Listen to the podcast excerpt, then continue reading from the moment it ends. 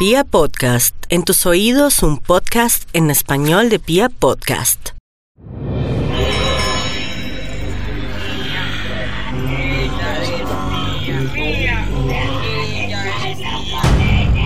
Un espíritu demoníaco se apodera de una mujer.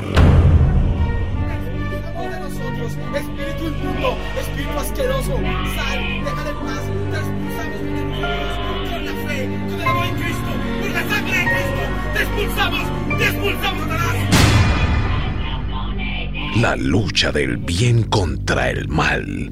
Por un cuerpo, por un alma, por una vida. Una maldición. Una herencia. Un hechizo. ¿Cómo un demonio se apodera de una mujer?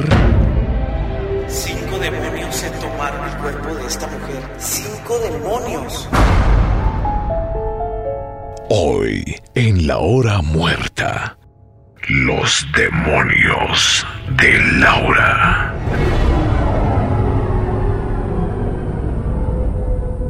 Bienvenidos a la hora muerta, un formato de Pia Podcast y Marking Media que revela los detalles ocultos de los crímenes más sangrientos y los sucesos inexplicables que nos rodean. Síganos en arroba Pia Podcast, ahí tendrán material exclusivo de esta historia.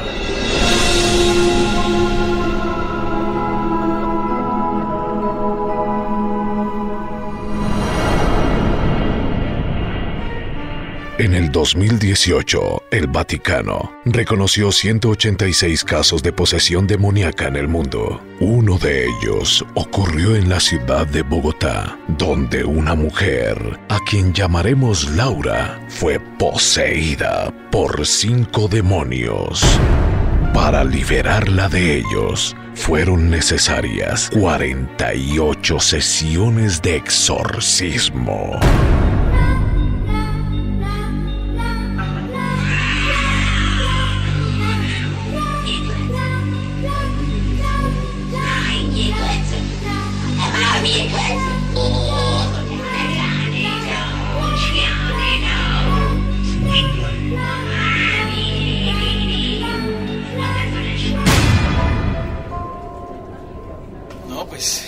Santo de 2011, a eso de las 2 de la mañana empezó todo. La verdad, al principio pensé que era una pesadilla, pero la verdad desde ese día el demonio se tomó nuestras vidas.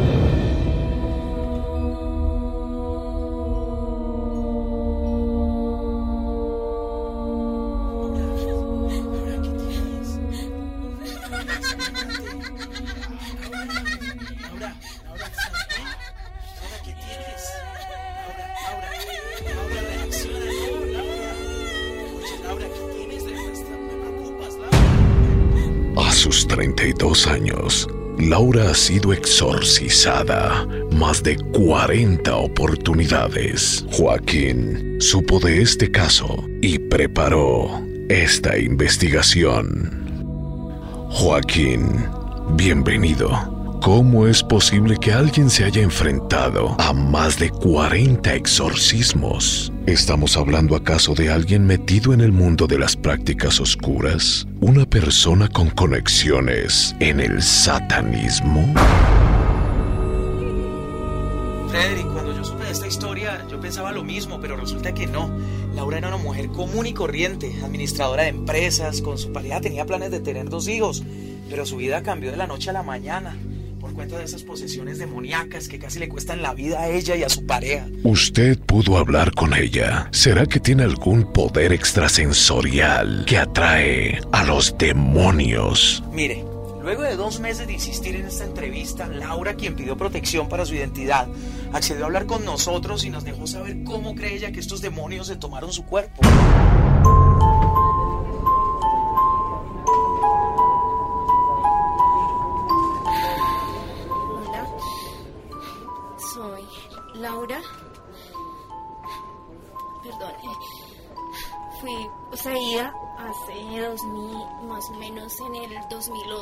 Hasta el 2018. Fueron cinco demonios. eso me llevó a tratar de suicidarme en cuatro oportunidades. Eh, perdí mi familia, perdí mi trabajo, casi se termina mi matrimonio, perdí parte de mi vida. ¿Tu esposo nos contó que esto comenzó un Viernes Santo en la noche? El primer episodio ocurrió aquel Viernes Santo. Mi marido y yo estábamos pensando que era pesadillas, que no sé, de pronto que mucho estrés, cansancio, no era algo era algo normal y pero pocos días después empezaron a ocurrir cosas inexplicables. Laura, ¿qué le pasó? ¿Cuáles eran esos signos de, de la posesión? No sé, empecé a sentir como vértigo, mareos, eh, como si estuviera embarazada, como náuseas, me sentía pesada, momentos en que llegué a sentirme mal. Y una mañana estaba en el baño cuando... Cuando,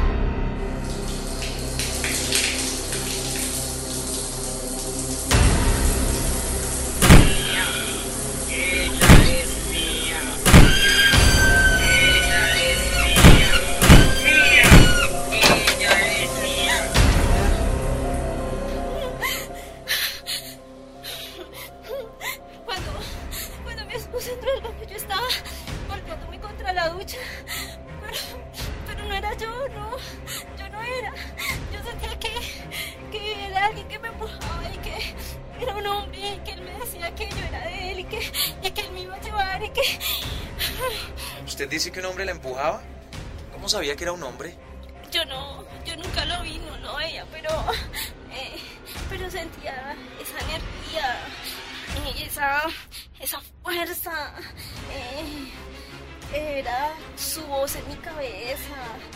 Ese demonio era muy malo, se sentía esa, esa energía. Yeah.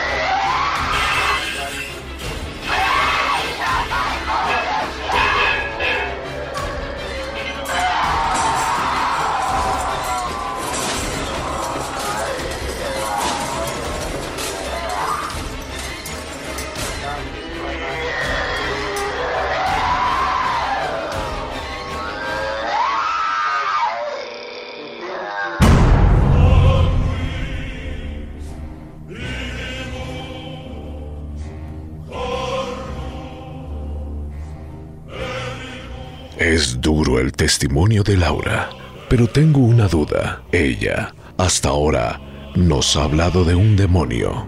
¿Cómo se logra establecer que fueron cinco los que querían su cuerpo y su alma? Para resolverle esta duda, voy a dejarle con el testimonio de Ignacio Campo. Él fue uno de los sacerdotes que hizo parte de esos exorcismos.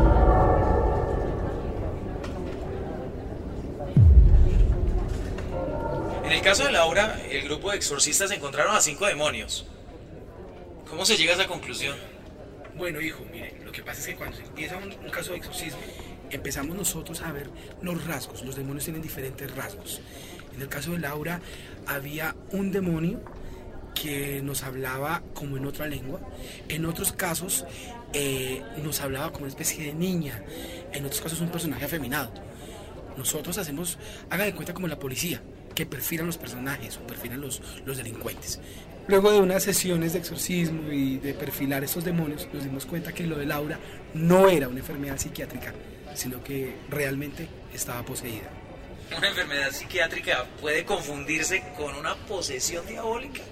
En los casos de la esquizofrenia o la depresión, los enfermos llegan a, primero, oír voces, segundo, a ver imágenes y tercero, empiezan a sentir dolores en el cuerpo. ¿no? Esos, esos, esas cosas que tú ves en enfermedades psiquiátricas empiezan también a verse en las posesiones satánicas. Por eso mucha gente cree que las enfermedades psiquiátricas son posesiones demoníacas o al revés.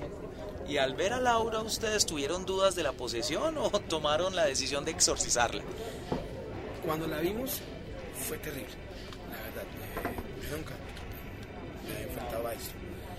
Y no tuve dudas que era una posesión. y me dio, me dio mucho dolor cómo una mujer podía soportar este mal en, ese, en ese cuerpo. Entonces, al verla aislada y con lo que nos y la forma tan violenta al vernos, ¿no? Eh, lo primero que uno hace es dar una bendición y al sentirla así, supe inmediatamente que estaba posible.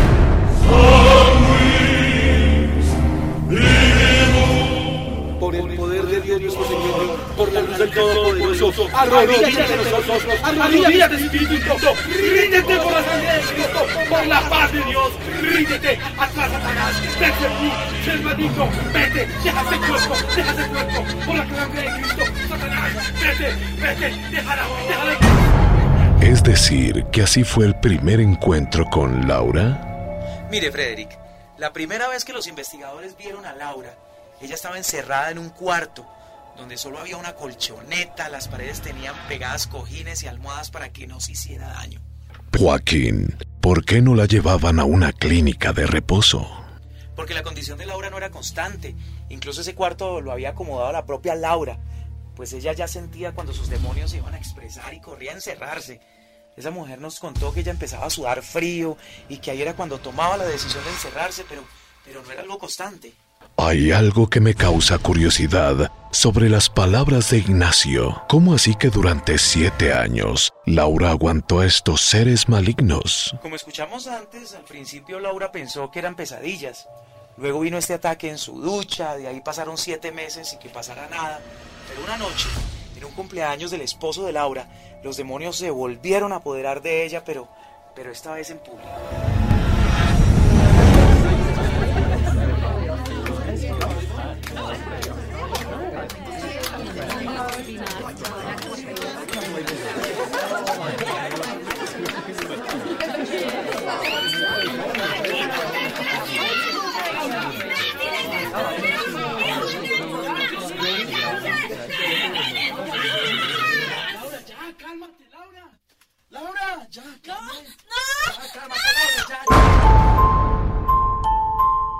En el cumpleaños del esposo se manifestó la posesión de Laura. No me imagino el susto de la familia. Ese día la familia de Laura y su esposo se enteraron de lo que estaba pasando. Hasta ese momento ellos no querían hablar con nadie. No me imagino cómo pudo haber reaccionado esa familia. Cuando le contaron a la familia por ayudarles, parece que tomaron el peor camino. Joaquín, ¿cuál fue la reacción de la familia? No, yo creo que usted lo va a entender mejor si la propia Laura le cuenta. Ese día cuando tuve el episodio en el cumpleaños de mi esposo, decidimos hablar con las dos familias, con mis suegros y mis papás. No sabíamos qué hacer, pero una tía de mi esposo dijo que ella conocía quién me podía ayudar. Pero tal vez eso fue lo peor que pudimos hacer. Yo creo que ahí fue cuando se me metieron los otros demonios. Bueno, ¿y qué fue eso que le recomendaron hacer? Fue lo peor, la peor recomendación que escuché.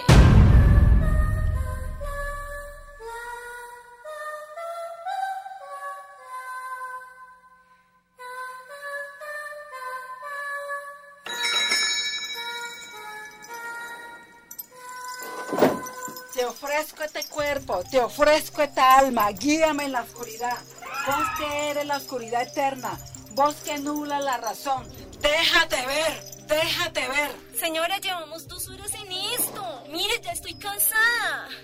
Mire, ya, ya no, ya no más. Con todo respeto, yo creo que usted no me puede ayudar a mí. Me tiene mareada con esa untadera de, de alcohol y esa echadera de humo. Vea señora, yo sé por qué le digo a usted, hicieron un entierro, una mujer la odia mucho, le metió el diablo. Mire, ya déjenos ir, estamos cansados, nos vamos ya para la casa. No ha pasado nada, dos horas acá, ya, nos vamos. Pero es que yo necesito que ese diablo se le manifieste para cerrarle el cuerpo. Entienda que en este trabajo las cosas se hacen así. Mire, ya le dije que ya no más, estoy cansada. Ya no más. Ya, ya no, ya me quiero ir. Mi amor, alcánzame la ropa que nos vamos. Vea señora, si se va es debajo de su responsabilidad. Usted tiene el alma débil. Mire, si estoy débil, señor, después de ese, tabaco, esa cosa suya que me está echando, esa, esa cosa que va horrible.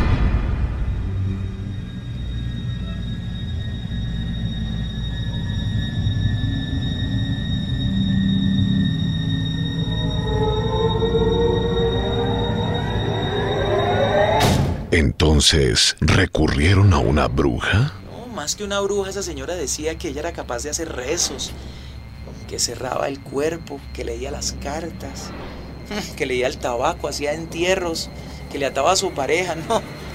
Ella decía que era un medium entre los vivos y los muertos. Pero, ¿cuál es la razón de Laura para decir que esta fue la peor decisión? No, pues al parecer la señora esa, la medium, la bruja, como usted quiera llamarla, no era una charlatana. Pero algo hizo que llevó a Laura a vivir momentos que muchos no podrían soportar.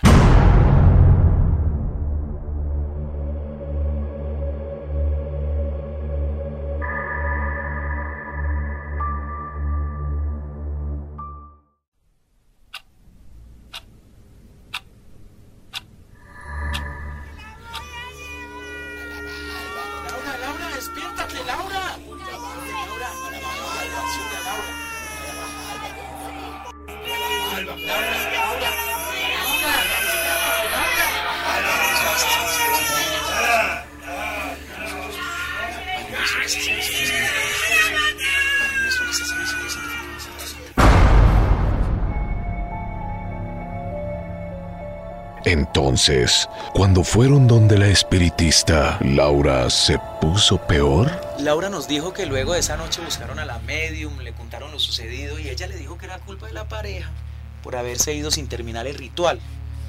Y que por tener su cuerpo y su alma abierta fue que entraron a su vida otros espíritus, que lo único que ella podía hacer era darle una, una oración de protección. Una oración fue todo lo que les dio ante semejante mal. Sí, sí, pero esa oración en latín llamada Litania ex Santorum es una de las oraciones más fuertes, según ellos, para protegerse de todo mal. De hecho, yo se la mostré a Ignacio, que es cura, y él me dijo, me afirmó que sí, que precisamente esa oración la utilizan para protegerse ellos mismos cuando hacen un exorcismo para librarlos de todo mal. Esa oración deberíamos tenerla todos para evitar ser poseídos. No, Frederick. Esta plegaria es hecha especialmente para este tipo de situaciones, pues invoca grandes fuerzas. De hecho, le pedí al grupo de exorcistas que, que si yo los podía grabar rezándola, pero me dijeron que solo podían darnos un fragmento, pues no estaban en medio de un exorcismo. Escuchemos un poco de esta oración para seguir adelante con esta historia de la posesión de Laura en la hora muerta.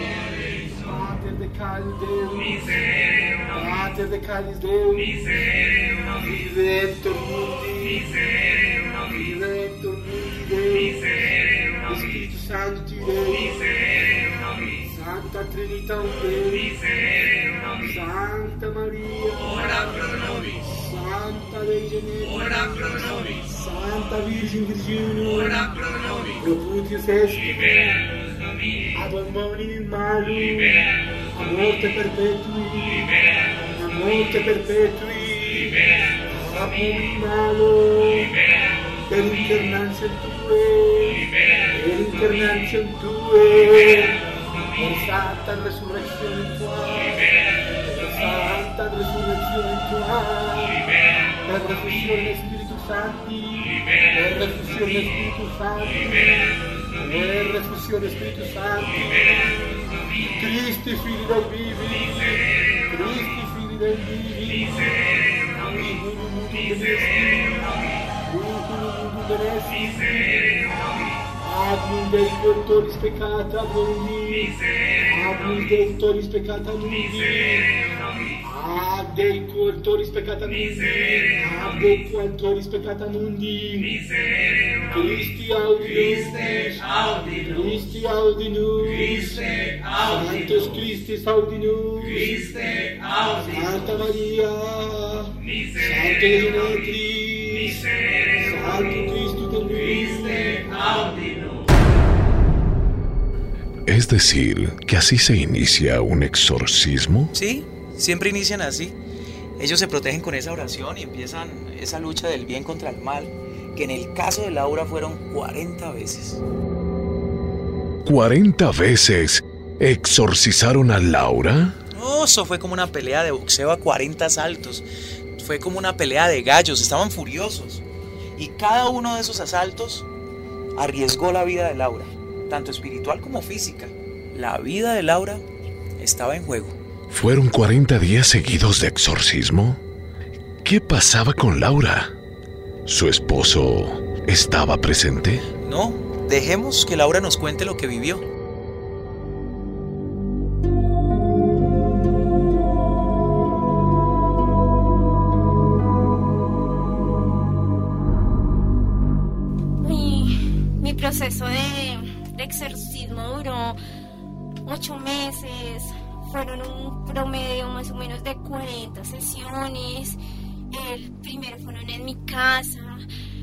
Nos trasladamos a un lugar fuera de Bogotá, en una hacienda. Era lo mismo, me hacían acostar, me rezaban y empezaban a retar a los demonios. Y uno tras del otro, y eran las mismas sesiones, duraban tres, cuatro horas. Uy, ¿y ¿cada cuánto eran las sesiones? Empezamos, era algo así como uno cada 15 días, luego eran más seguidos por semana y la última vez fueron cada tres días más o menos. ¿Y qué pasaba contigo? ¿Cómo, cómo te sentías? Yo terminaba inconsciente, terminaba cansada, inclusive me acuerdo que una vez duré dormida dos días seguidos. De hecho, inclusive los padres tuvieron que venir a mi casa y me despertaron porque ellos llegaron a pensar que estos demonios eh, me querían dejar en coma. Venga, Laura, ¿y, qué quiere un demonio cuando te posee? ¿Qué, ¿Qué es lo que quiere? ¿Qué es lo que busca? Ellos lo que buscan es que te mates. Ellos, ellos querían matarme, ellos querían mi alma, querían que yo sintiera ese dolor. ¿Cómo así, Laura? ¿Y, y, y cómo fue tu último exorcismo? Ya era algo que ya veníamos de más o menos siete meses de sesiones. Yo, yo podía ya dormir, ya mis pensamientos no eran los de matarme, eh, ya no los tenía tan presentes. Recuerdo que esa mañana hice mis oraciones y te juro, te juro que cerré los ojos y yo no veía esa oscuridad, sino veía blanco, veía luz. Y de repente me pasó un corrientazo por la espalda y sentí por dentro como algo que me estaba rasguñando. Y yo dije, me soy y me muero. Desperté a mi esposo. Ni lo dejé bañarse, lo hice vestirse, le dije, amor, vamos, llama al padre Ignacio. Y le dije al padre, o es hoy o me muero. El padre me dijo, Laura, hija, ha llegado el día. Hoy Dios te recibe.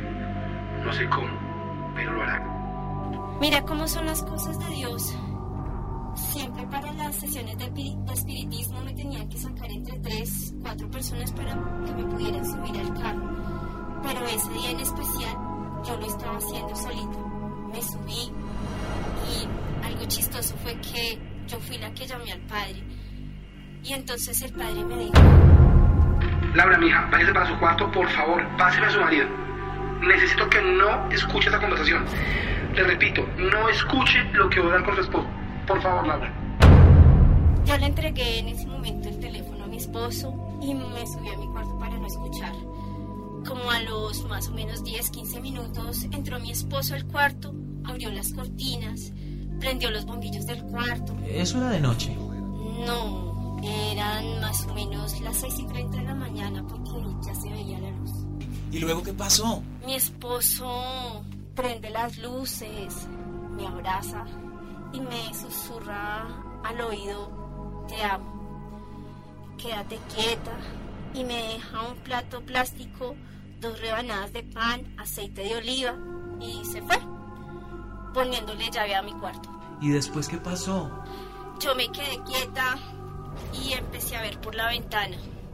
Cuando algo dentro de mí me decía, rompe los vidrios. Pero yo empecé a orar.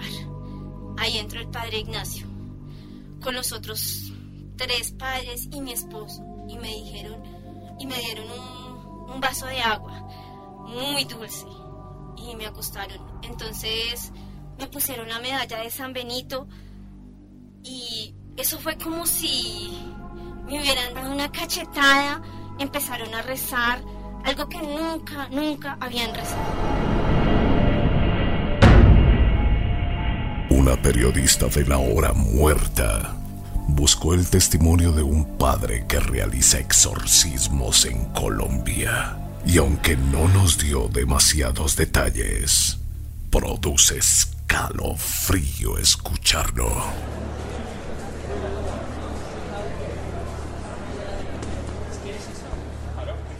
Padre, ¿se puede creer que el diablo y las fuerzas ocultas existen? Mire, señorita, lo que pasa es que en Latinoamérica eh, la falta de fe, la pobreza y la necesidad de creer en algo ha llevado a pensar a muchos que hacer tratos con el más allá, con el diablo la necesidad de buscar cosas ocultas ha hecho creer a muchas personas, mm, como le digo, que por ahí pueden encontrar algo nuevo para sus vidas. Al final, lo único que se logra es abrirle las puertas a fuerzas extrañas que siempre están ahí. Dicen que usted realiza exorcismos acá en Colombia. ¿Eso existe en realidad? ¿Por qué existen? En México el culto a los muertos va más allá de la simple fiesta del primero de noviembre. Va más allá de un tributo a los seres que han partido. Hay gente que se ha dedicado al culto de la Santa Muerte y ha logrado abrir puertas al demonio y a fuerzas oscuras que ni nosotros mismos imaginamos. En otros países como Perú, Ecuador y Colombia, y especialmente en Brasil, hay cultos a lo paranormal, muy peligrosos. Por ejemplo, la santería en Brasil es una cosa que como miembro de la Iglesia Católica me da mucho miedo. Yo tuve que ir a rescatar a un joven que se fue de vacaciones con unos amigos al Amazonas.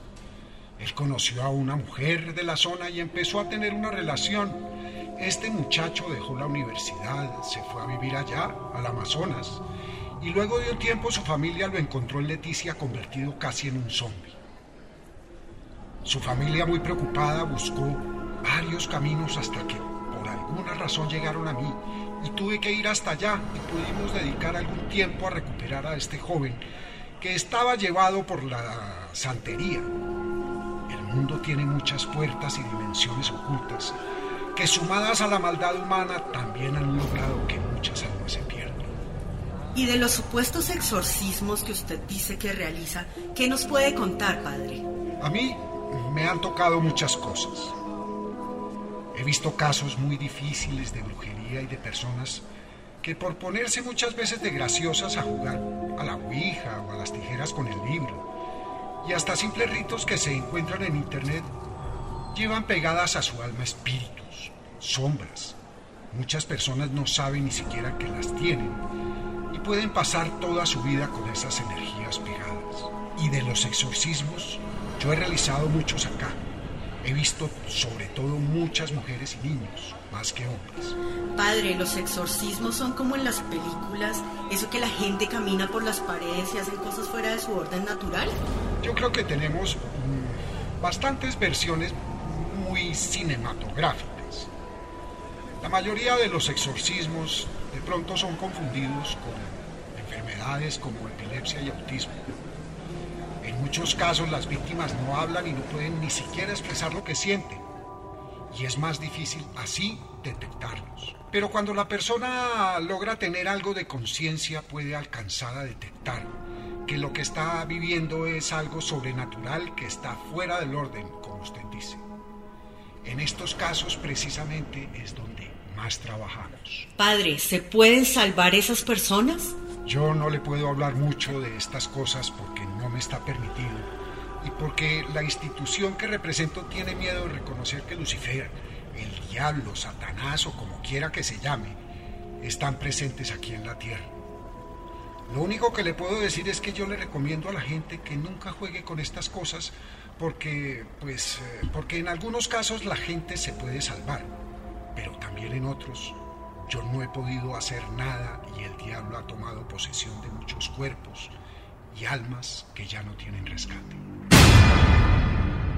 Este padre no quiso hablar más con nosotros, pero se ha vuelto común buscar su ayuda. Vive en una casa vieja, en una zona céntrica de la ciudad y su misma presencia es como la de un fantasma. Tuvimos que esperarle muchos días para que apareciera.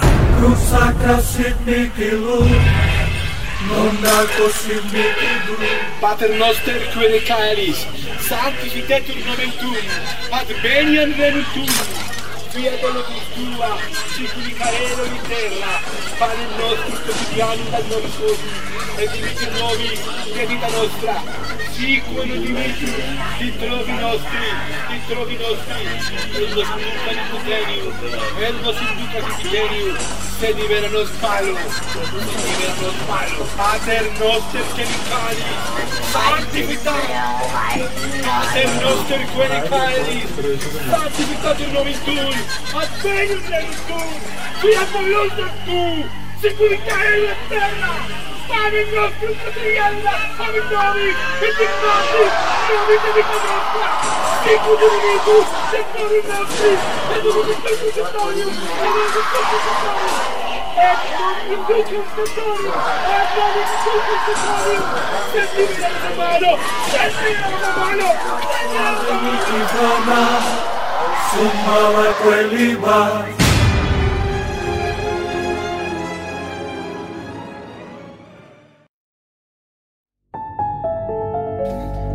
así durante siete horas. Siete horas entre oraciones, ungimientos de aceite, insultos de Laura, pudieron liberarla. Es una historia aterradora. Afortunadamente, Laura sobrevivió. Sí, sí, sí, claro, Laura ya está bien. Pero ya vinieron pues seis meses de, de ayunos, de oración y de rutinas para, para que Laura volviera a una vida normal. Cinco demonios en un cuerpo. Parece un caso único. De hecho, investigando encontramos que hay, ojo, un caso validado por la Iglesia Católica de una mujer poseída por seis demonios. Seis demonios.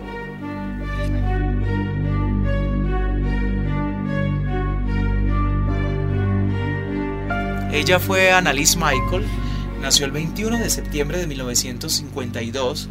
Era una joven normal. Su vida cambió un día de 1968 cuando empezó a temblar y se dio cuenta de que no tenía control sobre su propio cuerpo.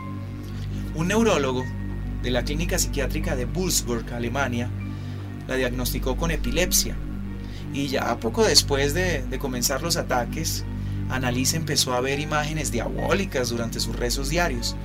Ya era el otoño de 1970 y la joven estaba atormentada con la idea de que estaba poseída. Voces empezaron a perseguirla diciéndole que iba a quemarse en el infierno.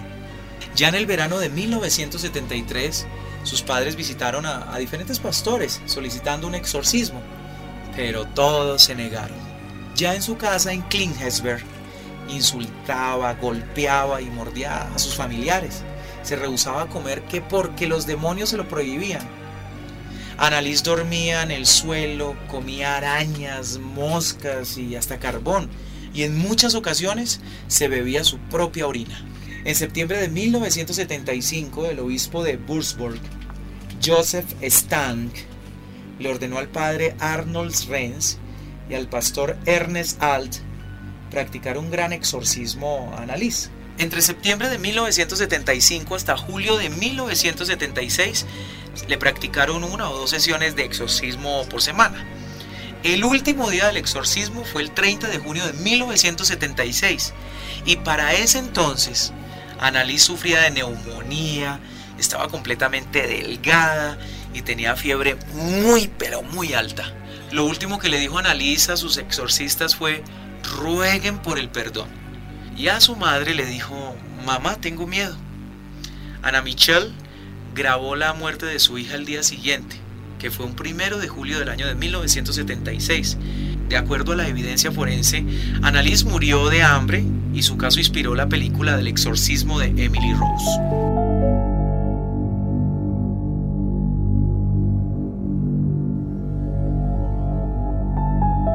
Un caso aterrador, el de Annalise Michel. No, le cuento que en nuestras redes sociales, arroba Pia Podcast, tenemos un documental con audios originales de este caso que ha sido avalado por el Vaticano. Afortunadamente, con Laura no pasó lo mismo. Sí, sí, sí.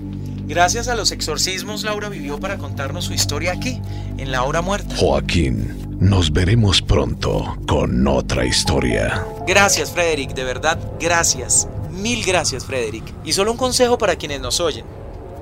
Mantengan siempre su fe viva.